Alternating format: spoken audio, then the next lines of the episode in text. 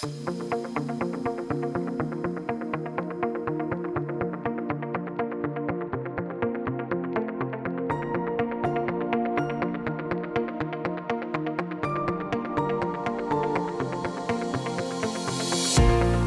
Esto es Indubio Pro Reo, un podcast de derecho penal donde comentaré novedades legislativas, discusiones doctrinales, contenidos jurídicos relacionados con el derecho penal y el procesal penal, sucesos con trascendencia penal y, en definitiva, cualquier aspecto relacionado con los delitos, las penas y los fundamentos de esta apasionante rama jurídica. Este podcast está dirigido a estudiantes de Derecho, de Criminología, abogados que se inician en el trepidante ejercicio profesional y quieren repasar antes de poner en práctica lo que aprendieron, a opositor a fuerzas y cuerpos de seguridad y en general a cualquiera que esté interesado en, este, en el derecho penal. Espero y deseo que sea de interés y de utilidad. Yo soy Rocío Arregui Montoya, doctora en Derecho Penal, profesora asociada de Derecho Penal en la Universidad de Murcia y abogada, y te invito a escuchar gratuitamente este episodio y a comentar, preguntar o sugerir cualquier cuestión que te interese. Muy buenas a todos. En el podcast de hoy vamos a abordar esta vez un tema de parte general, vamos alternando y eh, diría que abordamos la autoría y la participación, pero como va a ser un tema muy extenso ya por sí mismo, abordaremos solamente la autoría, aunque eso sí, pues hagamos una breve referencia a la participación por, por distinguirlo. cuando estuvimos grabando el, el episodio relativo a los, al cálculo de las penas, precisamente hablábamos de cómo teníamos que aplicar en el caso de los, de los partícipes, en el caso de la tentativa, y siempre decía, bueno, esto ya lo explicaremos, ya hablaremos. Bueno, pues ha llegado el momento de, hablar, aunque sea eh, de, la, de, la, de la autoría, precisamente, ya digo, porque es un tema muy extenso y que dará lugar a que en el siguiente tema que hablemos de parte general, pues hablemos de la participación.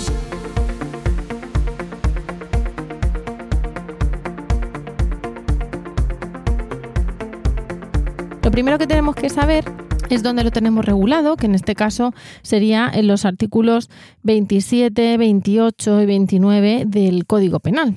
Y de entrada nos diría el artículo 27 que son responsables criminalmente de los delitos los autores y los cómplices. En el artículo 28 son autores quienes realizan el hecho por sí solos, conjuntamente o por medio de otro del que se sirven como instrumento. Es decir, hasta aquí ya nos están diciendo, por un lado, que responderán criminalmente, no se sabe si de la misma forma o no, tanto los autores como los cómplices. Y al mismo tiempo también sabremos que se va a equiparar de facto a la autoría no solo a los que realicen el hecho por sí solos, sino también a aquellos que lo hagan conjuntamente o a través de otro, ¿vale? Vamos, luego lo vamos a explicar. Pero también nos van a decir que serán considerados autores los que inducen directamente a otro u otros a ejecutarlo, y los que cooperan a su ejecución con un acto sin el cual no se habría efectuado. De manera que aquí nos están equiparando eh, a la autoría, la autoría, la coautoría, la autoría mediata, eh, la inducción y la cooperación necesaria. Insisto que lo veremos. Y también, por último, en el artículo 29 nos dicen, bueno, y son cómplices los que, no sido comprendidos en el artículo anterior, cooperan a la ejecución del hecho con actos anteriores o simultáneos. Bien, lo primero que tendríamos que ver precisamente es qué consideramos autor, porque en autor podríamos entender simplemente que es la persona que ejecuta el hecho ilícito, pero sería un argumento demasiado simplista, ¿no? Terminaremos aquí el, el, podcast y no tendría tanto sentido, pero no.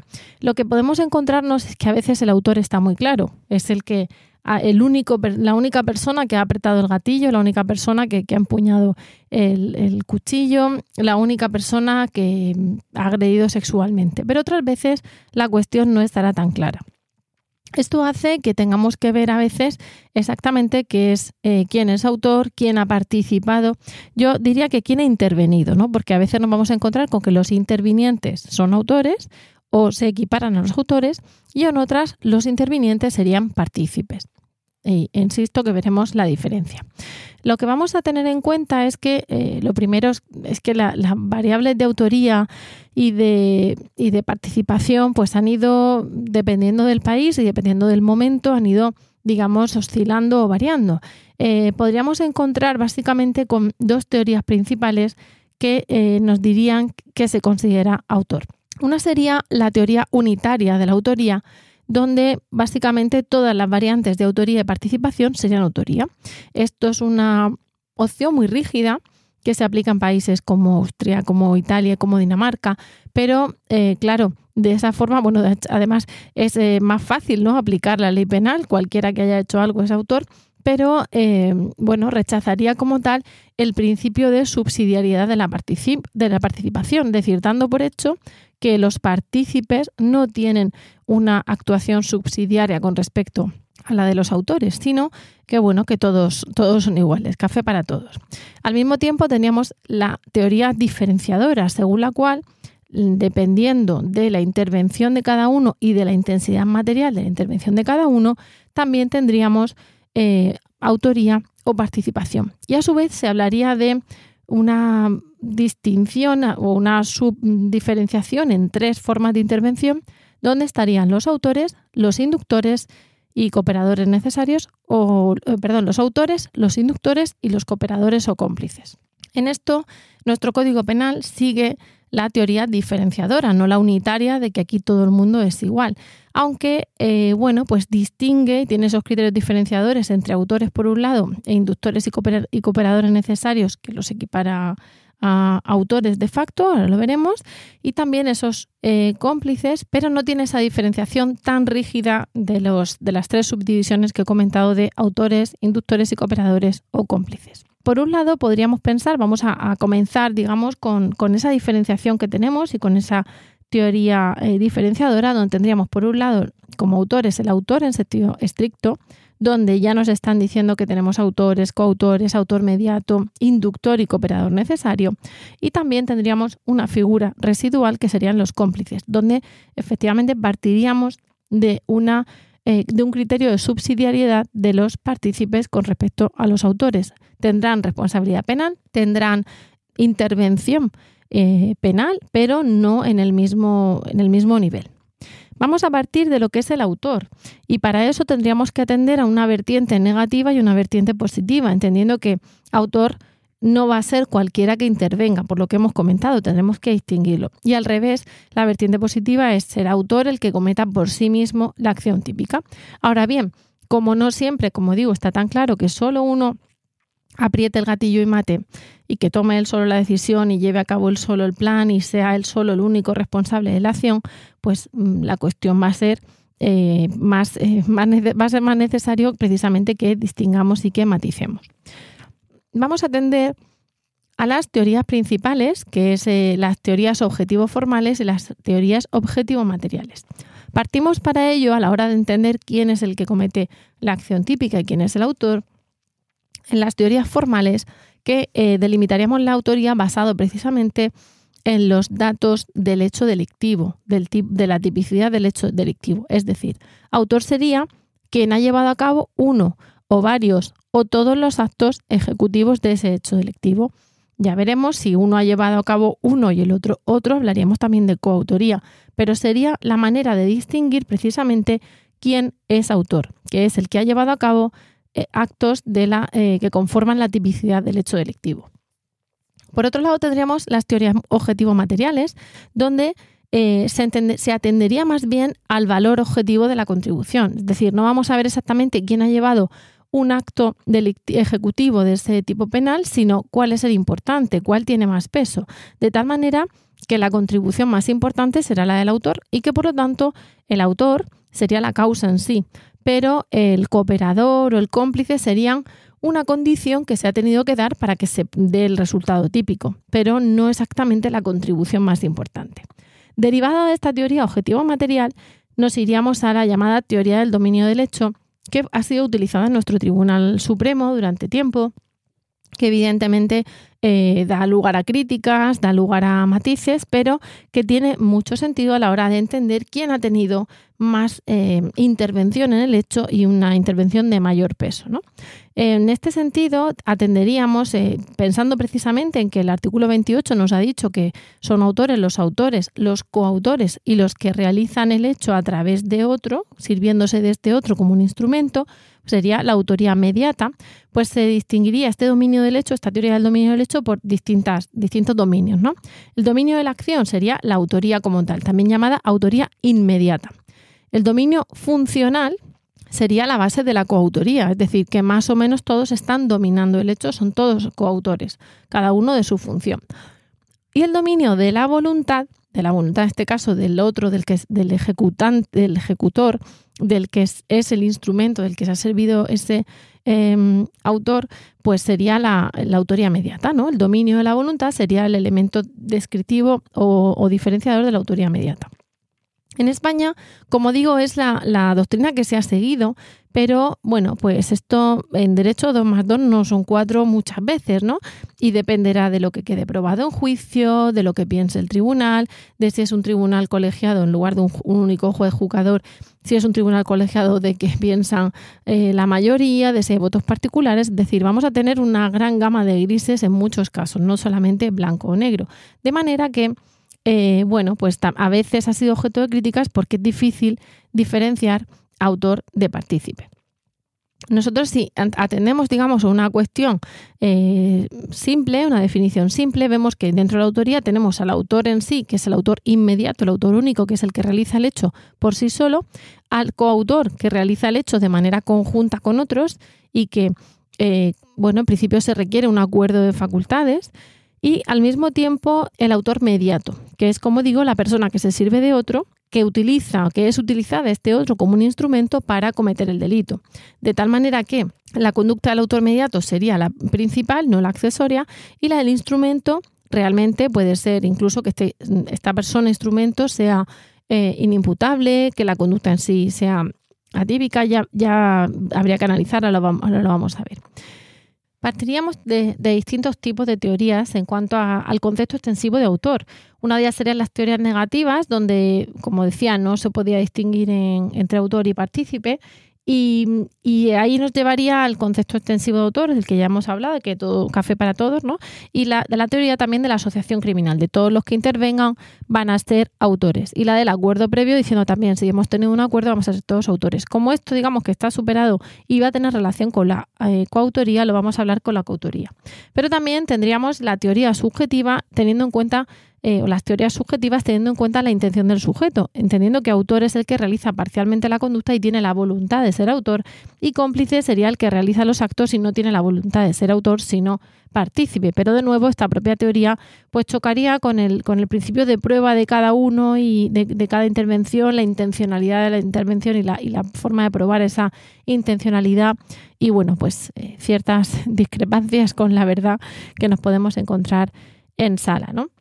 Que partimos de, esta cuestión, hemos hablado de que vamos a mencionar brevemente la participación y es porque aunque ahora vamos a relacionar los autores, pues sí que tenemos que distinguirlos de los partícipes. Y los partícipes serían el cooperador necesario, que hemos, ah, lo hemos mencionado en el artículo 28 del Código Penal, que sería la persona que desarrolla una conducta sin la cual ese delito no se habría producido, es decir, que es un interviniente con una participación, pero con una participación imprescindible, la condición sine qua non, y por otro lado un partícipe con una intervención, una participación, pero no imprescindible, que sería el cómplice, que estaría regulado en el artículo 29 del Código Penal y que sería la persona que realiza actos secundarios que contribuirían a la realización del delito. De manera que si no se diera la intervención del cómplice, el delito se seguiría produciendo, solo que, pues quizá de una manera eh, más complicada o con menos sensación de impunidad por parte de los autores o con más posibilidad de ser descubiertos o de ser perseguidos o lo que fuera. Em, y por último, ahí en los partícipes tenemos al inductor, que es el que está instigando o animando a otra persona a que ejecute un delito. De manera que eh, no se anula la voluntad del sujeto, no como en la autoría inmediata que vamos a ver ahora. El inducido realmente es libre de ejecutar o no el hecho. Y eh, bueno, solo operaría esa inducción cuando eh, se realiza sobre alguien que no tenía pensado cometer el delito y que finalmente pues decide cometerlo y, y comienza a cometerlo, ¿no? Em, por esa acción de, del inductor, no alguien que ya tuviera en mente cometer ese delito. ¿Qué pasa? Que esta participación va a tener un carácter accesorio, también doloso, y que, eh, bueno, pues tendremos que hacer una, una mm, referencia muy somera en este podcast, aunque como digo lo tratemos en el que viene, porque a veces sí que hay que distinguir entre eh, autores y partícipes. Si vemos el artículo 28, los autores ya nos han dicho quiénes son autores y se habla del cooperador necesario. Eso al final significa que serán considerados autores, no dice que serán autores. El artículo 28 eh, nos dice que serán considerados autores los que inducen a otro o los que cooperan a su ejecución con un acto sin el cual no se habría efectuado. Nos viene a decir, bueno, tanto eh, son autores eh, los autores, los coautores y los autores mediatos, y no son autores sino partícipes los inductores y los cooperadores necesarios, pero efectos penológicos los vamos a tratar como autores. Y por otro lado, también son partícipes, y eso está claro, le pondremos menos pena a los cómplices porque tienen un carácter más subsidiario. De manera que eh, en este caso, aunque no estemos atendiendo a la intencionalidad, pero sí a ese dominio del hecho y ese grado de intervención, de manera que incluso los partícipes inductores o los partícipes cooperadores necesarios se les va a equiparar a autores en cuanto a la, al peso de su intervención. Hemos hablado, por lo tanto, de que tendríamos esa distinción entre los autores y los partícipes, pero claro, tenemos que desarrollar qué pasa con, con la autoría. Nos vamos a encontrar con la autoría clara de forma inmediata eh, que sería, como digo, el que tiene la, toma la decisión de llevar a cabo un, de cometer un delito, lo comete y ya está. Pero esto, bueno, es, sería como lo más sencillo, ¿no? Y hemos hablado de esa eh, extensión del concepto de autor que también abarcaría a otros tipos de autorías como la autoría mediata y como la coautoría. Bueno, en este caso la autoría inmediata eh, sabemos que sería una persona que se sirve de otra como instrumento. La conducta del autor sería principal, no sería necesaria y se habla por eso del autor detrás del autor, de la persona de atrás. De manera que el control del hecho en sí, del hecho delictivo, lo tendría la persona de atrás, no el instrumento.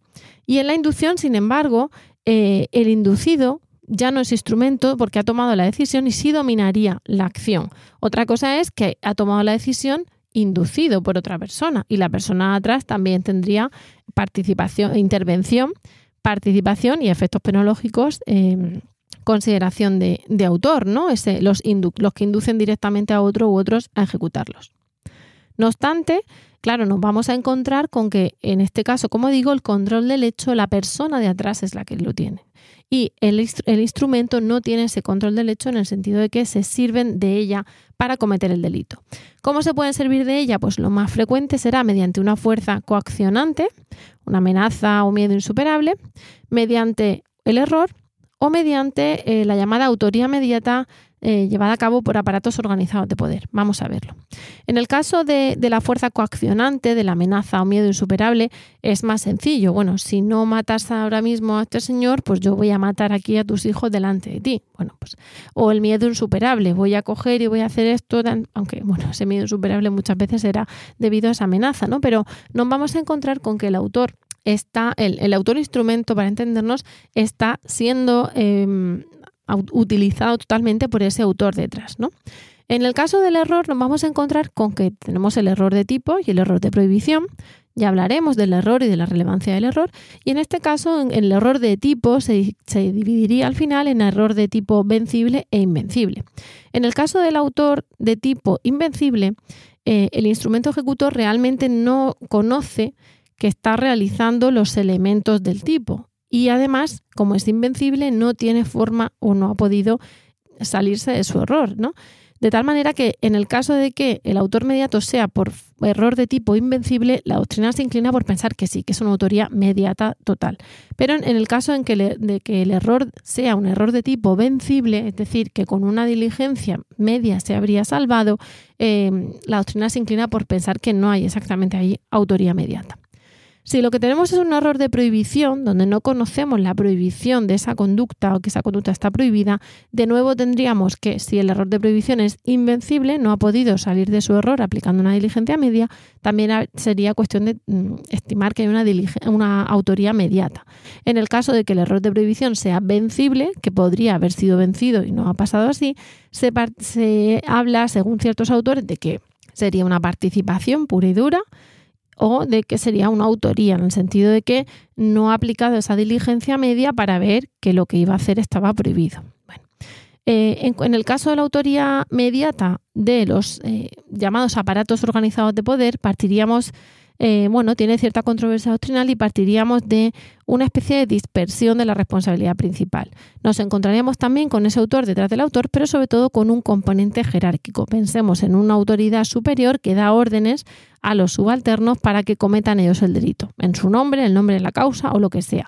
Em, ¿Cuál es la cuestión? Que realmente la toma de decisiones, sobre todo hablando de esa jerarquía, la toma el superior, lo, lo lleva a cabo el superior y los de abajo son fungibles, son sustituibles. Esa fungibilidad del sujeto es lo que hace que hablemos de autoría mediata de aparatos organizativos de, organizados de poder, porque sería la evidencia de que si no, si te doy la orden y no lo vas a hacer tú, le daré la orden a otro y lo hará a otro.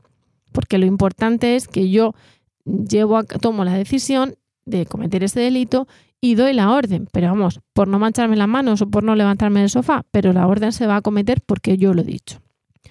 Al mismo tiempo, nos planteamos aquí la otra opción de em, autoría inmediata sobre eh, personas menores de edad, eh, sobre personas inimputables o sobre personas semi-imputables. Y en esto tendríamos que pensar que la forma más clara en el caso de los primeros y segundos, de los inimputables y de los menores, sería pensar que efectivamente son autores mediatos, pero más bien por esa mezcla de, miedo insuperable, de dominio por coacción, por amenazas, ¿no? por fuerza coaccionante y también de dominio por error, porque pueden no conocer por esa imputabilidad, eh, esa inimputabilidad, perdón, por minoría de edad o por ser inimputables, no pueden no conocer ni la ilicitud del hecho ni los elementos del tipo. En el caso de que sean semi-imputables ya habría que matizar y podrían ser a veces una autoría mediata o a veces una inducción, de manera analizando la capacidad del sujeto hasta qué punto es semi-imputable y, qué cosas puede entender o hasta dónde llega su alcance, porque a lo mejor puede no conocer exactamente los elementos del tipo, pero sí saber que está mal y no lo debe hacer y continuar haciéndolo. Entonces habría que eh, matizar porque podría ser más bien una inducción. Esto es lo que, lo que veríamos en cuanto a la autoría por un lado y a la autoría mediata por otro. También tendríamos la coautoría. Hemos hablado antes de ese dominio del hecho y, claro, aquí atendemos en el caso de la coautoría a, que nos requeriría un dominio del hecho conjunto y unitario, de manera que se necesitaría una acción conjunta y también se habla incluso de de mutuo acuerdo o un plan común. Esto parece que es como muy obvio, pero bueno, a veces no va a haber un plan común, va a haber ahí una casualidad. No sé si pensamos a veces así como en los, los dibujos animados, en las películas de comedia, cuando van a robar el banco y se encuentran 18 cavando en el túnel, ¿no? Así como un poco de, parodia. Claro, ahí no podemos hablar de plan común porque no hay ningún tipo de de ejecución conjunta, no hay ningún tipo de mutuo acuerdo, no hay ni siquiera una autoría adhesiva, que vamos a ver ahora. Mm, hay pues una casualidad de que antes han decidido todos robar el Banco Central, ¿no? Pero no habría una, un dominio de, la acción de manera conjunta ni ese plan preconcebido. No nos podemos, mm, tampoco podemos eh, pensar que es una coautoría una justa posición de acciones, una, una forma de que varias acciones se complementen entre sí y den lugar a, al resultado último, pues una especie incluso de carambolas. Eh, si esos grupos de los que he dicho en plan parodia que van por el Banco Central, pues uno hace una cosa, el otro hace otra, resulta que explota no sé qué, que rompe no sé qué cerradura y hace que el otro consiga entrar y de repente, sin ni, ni siquiera saber ellos cómo ha acabado, acaban eh, en donde querían, ¿no? No, en este caso no hace no se requiere una justa posición de acciones eh, que dé lugar a, ese objetivo, sino un plan preconcebido, un plan común. Bueno, diría preconcebido o concebido en ese momento, pero un plan común y a veces también una, un acuerdo, digo, preconcebido, un acuerdo previo. Teóricamente no podría ser sobrevenido, aunque sabemos que cabe la coautoría sucesiva en el sentido de incorporación a una ejecución ya iniciada.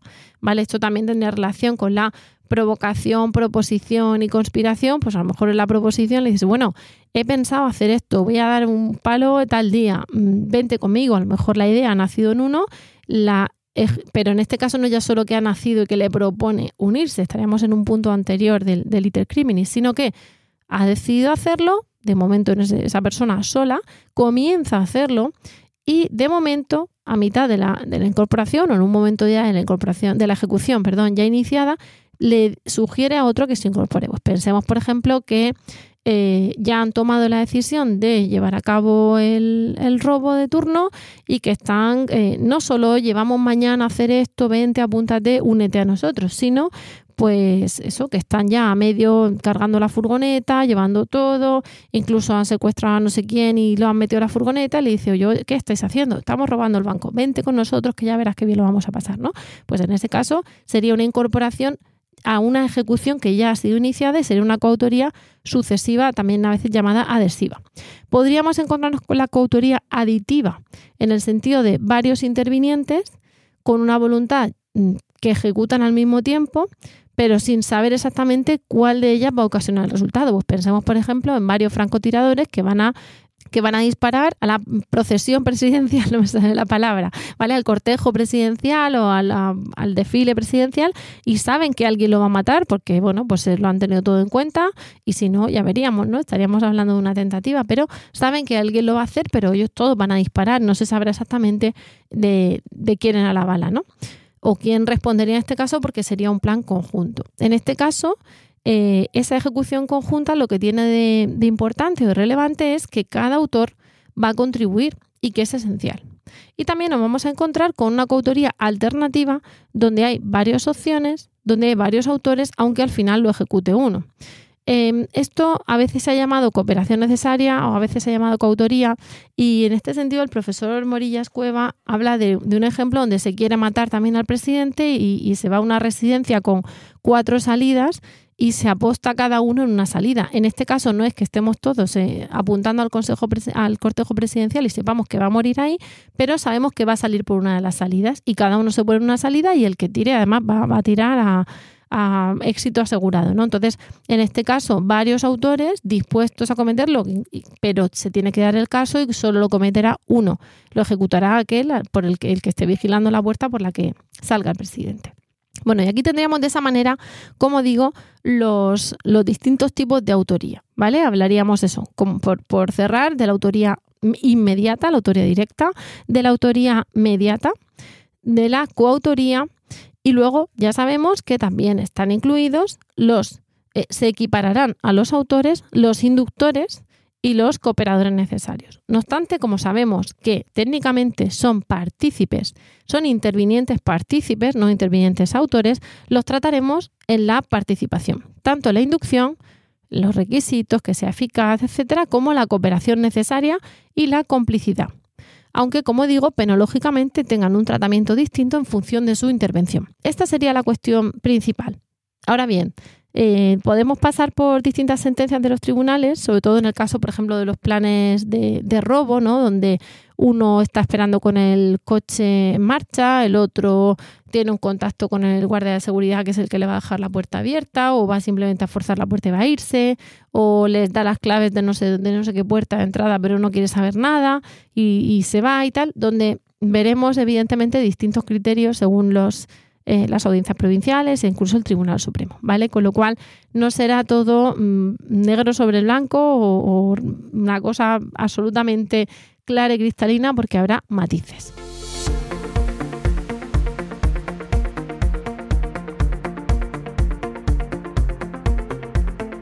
Bueno, y para, para, finalizar este capítulo vamos a ir con la píldora penal del día de hoy aunque bueno, ya al final resulta difícil, últimamente está resultando difícil acotar lo que es exactamente una píldora penal porque se nos acumulan los temas.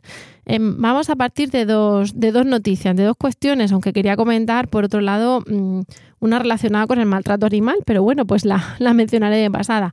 Eh, Sabéis que, bueno, que tenemos en base a, bueno, una reforma iniciada tanto por un lado del, Código Penal, queriendo, queriendo cambiar el delito de maltrato animal, y por otro que está también en tramitación en la Ley de Bienestar, Derechos y Protección de los Animales. Y bueno, pues está siendo mm, difícil, está siendo polémico, tiene aspectos bioéticos, aspectos eh, civiles, aspectos penales y administrativos que van a chocar entre sí. Cuestión que hemos comentado de pasada y que seguro que será objeto de mayor desarrollo cuando tengamos el texto definitivo y podamos hablar de un nuevo artículo en el Código Penal. No obstante, lo importante aquí en cuanto a, esta píldora penal, a la noticia, es precisamente que eh, el Consejo General del Poder Judicial ha remitido en un día antes de, que se esté grabando este podcast un informe precisamente atacando, digamos, eh, esa reforma, ¿no? Eh, bueno, todavía no tengo acceso al informe porque me voy mi fuente es la noticia que lo comenta y por lo visto en este informe se, se alaba, por un lado, el hecho de que se incluya la posibilidad de retirada del animal en el caso de maltrato, no solamente, digamos, como comiso, porque una de las cosas que se habla es que el, animal, bueno, en la ley no hay en ese informe, es que el animal es ser, ser, sintiente y que no es una cosa como tal que podamos decomisar, con lo cual se alaba la propuesta de reforma en cuanto a la opción del comiso en el caso de, de que se esté tramitando un delito de maltrato animal. También se alaba el hecho de que se impongan em, cursos em, educativos trabajos de concienciación como una medida también para, para bueno, pagar la responsabilidad penal, no solamente con, con cárcel, que además no suele, no suele provocar un ingreso en prisión, y también se alaba la opción de incluir que las personas jurídicas cometan este delito, en tanto en cuanto muchas veces va a ser una entidad veterinaria, protectora, etcétera, o una mercantil eh, con, animales a su cargo la que cometa este delito. Pero eh, a cambio, la otra cara de la moneda es que dicen que no hay proporcionalidad en las penas y que esto puede dar lugar a que haya ciertas cuestiones bueno, dudosas. Una de ellas es que dicen que costaría más, de, bueno, habría más castigo mm, por Em, maltratar a un animal que es, cuyo maltrato exija un tratamiento veterinario que maltratar a una mujer de obra. Eh, y también, eh, perdón, que unas lesiones, unas lesiones al animal con maltrato, lesiones al animal que lleve mm, eh, tratamiento veterinario, tendría más pena que unas lesiones sin tratamiento médico en el caso de los humanos. Y también dice que un maltrato al animal llevado a cabo para maltratar psicológicamente a la mujer eh, tendría más pena que las coacciones o las amenazas o el maltrato de obra a la mujer. Bueno, vamos, tendremos que hacer un análisis de proporcionalidad de las penas, vamos a ver cómo se acoge este, este informe. Creo que a la vista de la que se ha liado con la ley de garantía de libertad sexual, que una de las cosas que se dice es que no se tuvo en cuenta el informe que avisaba de que iba a haber rebajas de penas y escarcelaciones, etcétera, pues creo que se va a tener en cuenta o se va a mirar con, lupa este informe precisamente por llevar a cabo una, tarea de, bueno, de escuchar a los expertos, ¿no? que, que me parece muy adecuada. Vamos a ver en qué queda. Pero bueno, mm, yo creo ya que no vamos a encontrarnos con esa falta de proporcionalidad tan acusada, en el sentido de que de que el, maltrato leve al animal no llevará más pena que el maltrato leve a la persona, por decirlo así. Y el maltrato que requiera tratamiento veterinario tampoco va a llevar más pena que la lesión que requiera tratamiento facultativo, primera asistencia facultativa.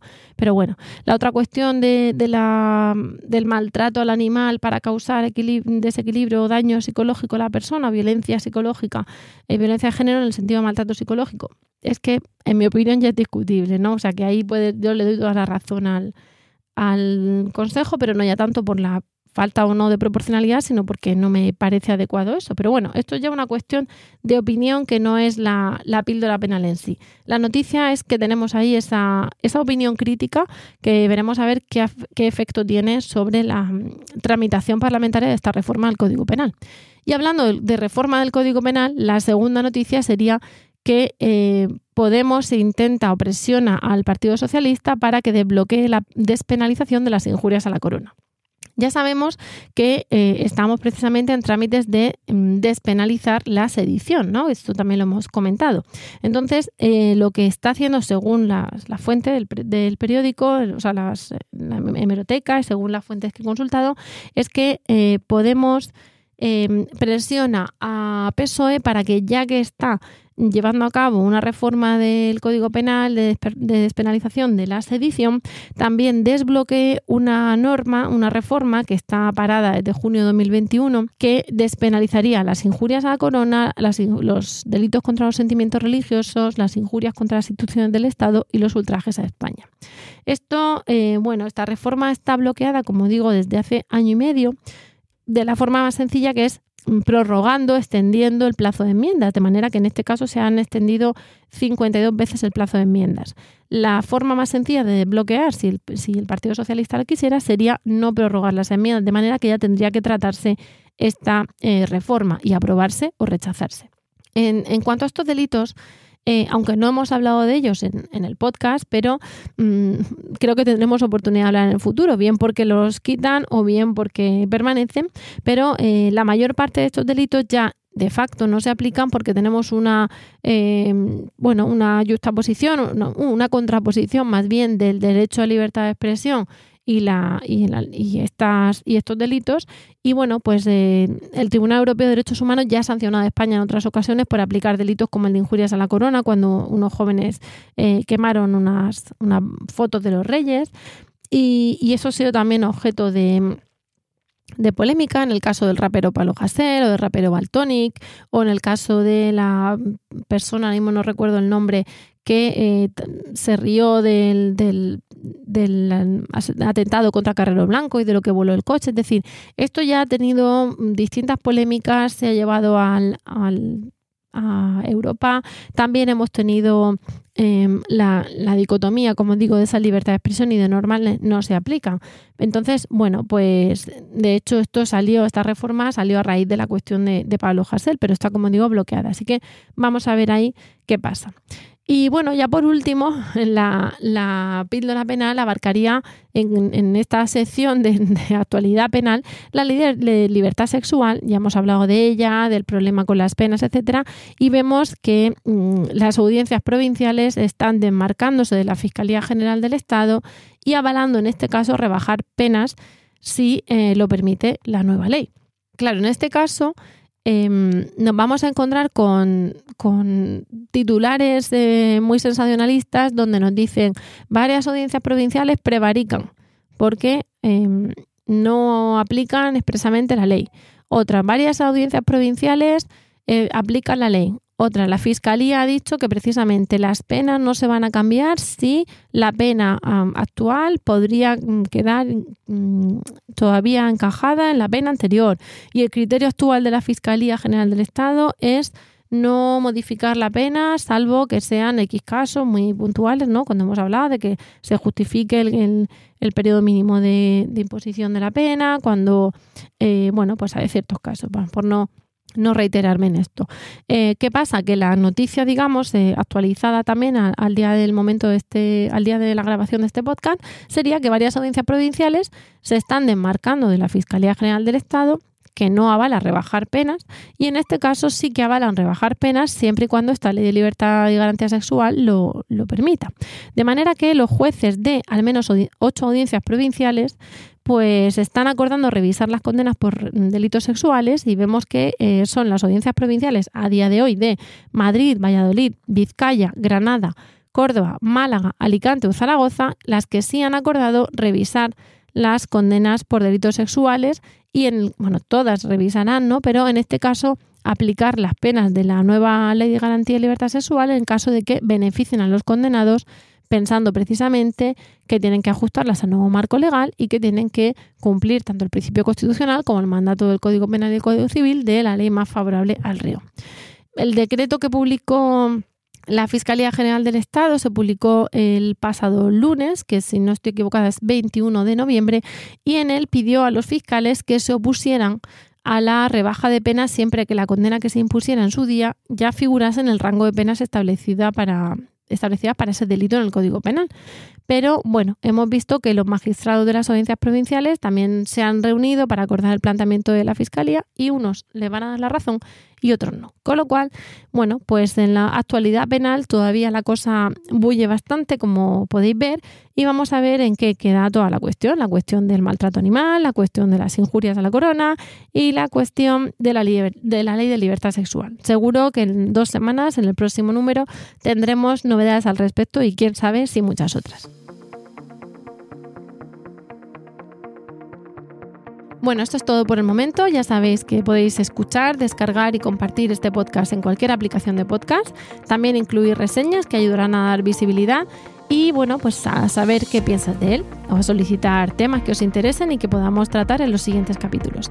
Al mismo tiempo, sabéis que podéis contactar conmigo en Twitter en arroba abogada. Nos vemos en el próximo capítulo y mientras tanto recuerda que en caso de duda siempre estaremos a favor del río.